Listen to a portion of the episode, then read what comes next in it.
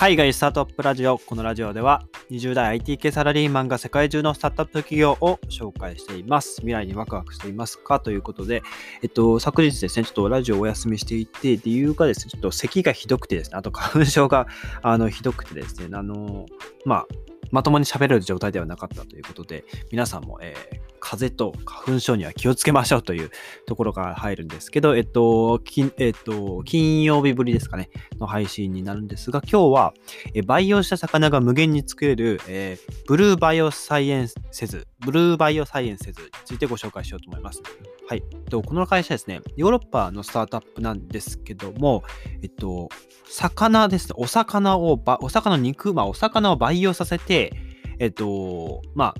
食用としてお魚を培養させていくっていう、まあ、企業になってます。はい。で、最近ですね、資金調達で700万ユーロ、約9億円ですね、を調達をしています。で、えっと、今ですね、市場的には、えー、フードテック業界ですね、いろんなものを、えー、植物代替肉とか、あとは、この間紹介したジャストエッグっていうですね、あイートジャストですね。失礼しました。イートジャストっていう、えー、植物の、まあ、大豆とか豆から、えっ、ー、と、まあ、卵製品ですね。乳製品、卵製品と、あとマヨネーズとかですね。作ってる会社とかって、まあ、植物から、えー、まあ、肉、えー、卵製品とか、そういったものを作ってるんですけども、えっと、まあ、今回ですね、魚の培養ですね。こちら、魚を、えっと、その植物由来のものから作っているっていう会社も一部あるんですよ。なんですけど、今日は、っと、培養ですね。魚そのそのものの細胞を、えー、まあ、養殖させるというか、まあ、培養ですね。培養させていって、えー、本物の魚を作るというものですね。はい。で、肉の培養をしている企業は今結構多数あるんですけど、まあ、このブルーサイブルーバイオサイオン説ですね、サイエン説ですね、は結構、あの、最近だと、魚の培養業界だと、えっと、結構トップに躍り出てきているような、まあ、資金調達と活躍ぶりを見せていると。で、えっと、まあ、そもそも、その、まあ、魚を培養して、それを安定的に僕たちの食卓に供給するという、まあ、その魚肉の市場が結構、まあ、巨大ですと。で、魚の需要が高まるにつれて、えっ、と、まあ、乱獲とか、水産養殖による影響への、まあ、懸念がすでに山積みしているわけですね。まあ、乱獲といえば、まあ、えっと、まあ、乱獲で海賊とかっていう話は、まあ、あんまり出てこないと思うんですけど、まあ、そういった、えー、まあ、海賊だったり、あとは、まあ、その、なんていうんですかね、あのまあ、海域ですね、国によってここ、ま、ここからここまでは、えっと、この国が、えー、まあ、所有している海ですよとかっていうのを、まあ、あの国をまたいでですね、えー、他国の資源の魚を取りに来るとか、まあ、そういった問題、まあ、政治的な問題も発生しているわけですよね。で、さらに、えー、養殖にもまあ限界があると。まあ、養殖をしていくには、まあ、稚魚の状態からこう育てていくんですけど、えっ、と、まあ、その自然で、自然な環境で育てるわけではないので、まあ、その自然な環境を疑似的に作り出すわけですよね。生けすに、稚魚を放って、そこにまあ、適切な餌を与えたりするわけですけど、やっぱりあの自然な環境、全く自然と同じ同じ環境ではないので、まあ、何かしらのストレスでお魚、稚魚の状態で、まあ、半数以上が死んでしまったりとか、そういったことが、まあ、多数、まあ、問題が山積みされているんですね。その問題を、まあ、解決するスタートアップになってきますね。で、えっと、まあ、他の動物由来のタンパク質が、まあ、抱えているあの問題とも、えー、同じなんですけども、まあ、まずここのブルーサイサイエンセズは、えー、魚に注目して、えー、解決していっていると。で、今ですね、まあ、地球上の、まあ、人口が70億人ですか、まあ、どんどんどんどん増えていきます。という中で、まあ、上質なタンパク質圏の需要に対してですね、まあ、供給が追いついてないということで、えー、今、こういったスタートアップが頑張っていると。で、共同創業者のセバスチアン・ラーカーさん。この方が、えっと、ヨーロッパで最も有名なその研究所の一つの中に、えー、まあ、ドイツのミュンヘンですね、フランホファー研究所というところがあるらしいんですけど、そこにまあ数年間勤務していたまあ海洋学者兼細胞生物学者の方なんですね。このゼバスチアン・ラーカーさんが。えー、でこの方がまあ創業をしていて、で、えーと、このラーカーさんの研究によると、20種類以上もの魚の、えーうち、えっとまあ、80種類ぐらいのですね、まあ、細胞をの培養を行ったということですね。うん。で、しかもその細胞株を、まあ、不死化させることに成功したというわけですね。はい。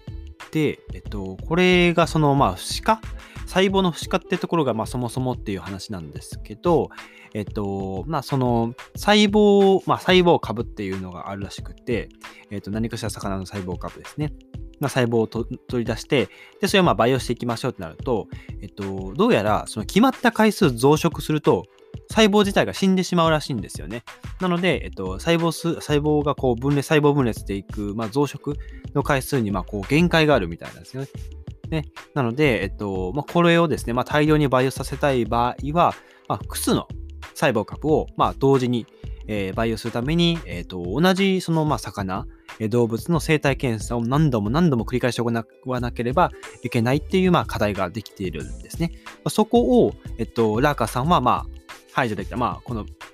ブルーサイエンスズが、まあ、排除できたと。そのプロセスは、まあ、あの活用することができたと、まあ、ラーカーさんは話していますと。で、すでに、えっと、魚の鮭、マス、鯉、鯉ですね、の、えー、細胞の不死化に成功しているらしいです。で、えっと、ラーカさんによると、あの不死化していないその通常の細胞の場合、えっと、細胞分裂が20回から25回ほどしか行えないんですが、えっと、新しいその、ね、えっと、20回から25回しか行えなくて、また新しいですね、えー、生体検査からですね、行わなきゃいけないと言うんですけど、えっと、不死化した細胞であれば、最大10万回の細胞分裂が可能らしいんですね。はい。ということで、あの、まあ、この細胞の不死化、まあ、おそらく不死化っていうぐらいなので、えー、もう少しこう、10万回以上も細胞分裂、まあ、その増殖が可能になってくるかと思うんですけど、そういったまあ技術を使って今、お魚さんの、えー、培養ですね、していて、いつかですね、僕たちのその、まあ、スーパーマーケットに並んでいるお魚のまあ、3割とか4割ぐらいが、えー、こういった培養された魚ですね。まあ、自然に作られていた、海を泳いできていない魚というか、まあ、培養する過程で、まあ、お魚さんをあの泳がす必要はあるかどうかはちょっとさておき、まあ、そういった食卓に並ぶお魚のうち、まあ、培養された魚が、えー、並ぶという時代が、まあ、来るんじゃないかというところで、まあ、食料不足ですね。日本は食料不足、もったいないっていう文化があるとはいえ、えっ、ー、と、食料、食品廃棄物ですかね。まあ、非常に、まあ、他国に比べても多いというニュースもたまに聞いたりするので、えっと、まあ、日本も人事じゃないということで、まあ、米以外、まあ、米もかな。まあ、その日本で食べられるその食品のほとんどがまあ外国から仕入れているわけですね、貿易によって。なので、まあ、日本もそういったところを、まあ、研究開発した方がいいというよりかは、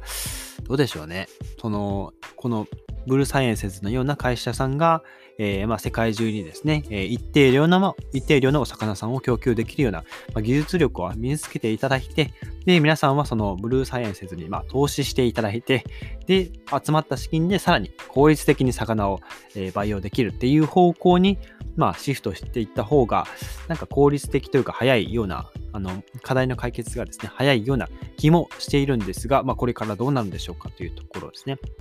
はい。ということで、えっと、近々また、えっと、お肉の方ですね、肉の方の、えっと、細胞培養をしている会社さんについてご紹介していこうと思います。確か僕の過去の配信では、えー、一切していなかったと思うので、また調べてですね、えー、お話ししていこうと思います。ということで、えっと、今日はですね、えー、培養した魚が無限に作れる、えー、ブルーサイエンスズの技術についてご紹介させていただきました。えっと、あの平日はですね、えっと、できるだけ、えっと、朝は8時までで、夕方6時までですね、1日2回配信を、え頑張っていきたいと思いますので、えー、ぜひですね、え今日のエピソードも役に立ったらいいなと思ったら、ぜひフォローをよろしくお願いします。えそれでは皆さん今日日曜日ですね、え素敵な一日をお過ごしください。バイバイ。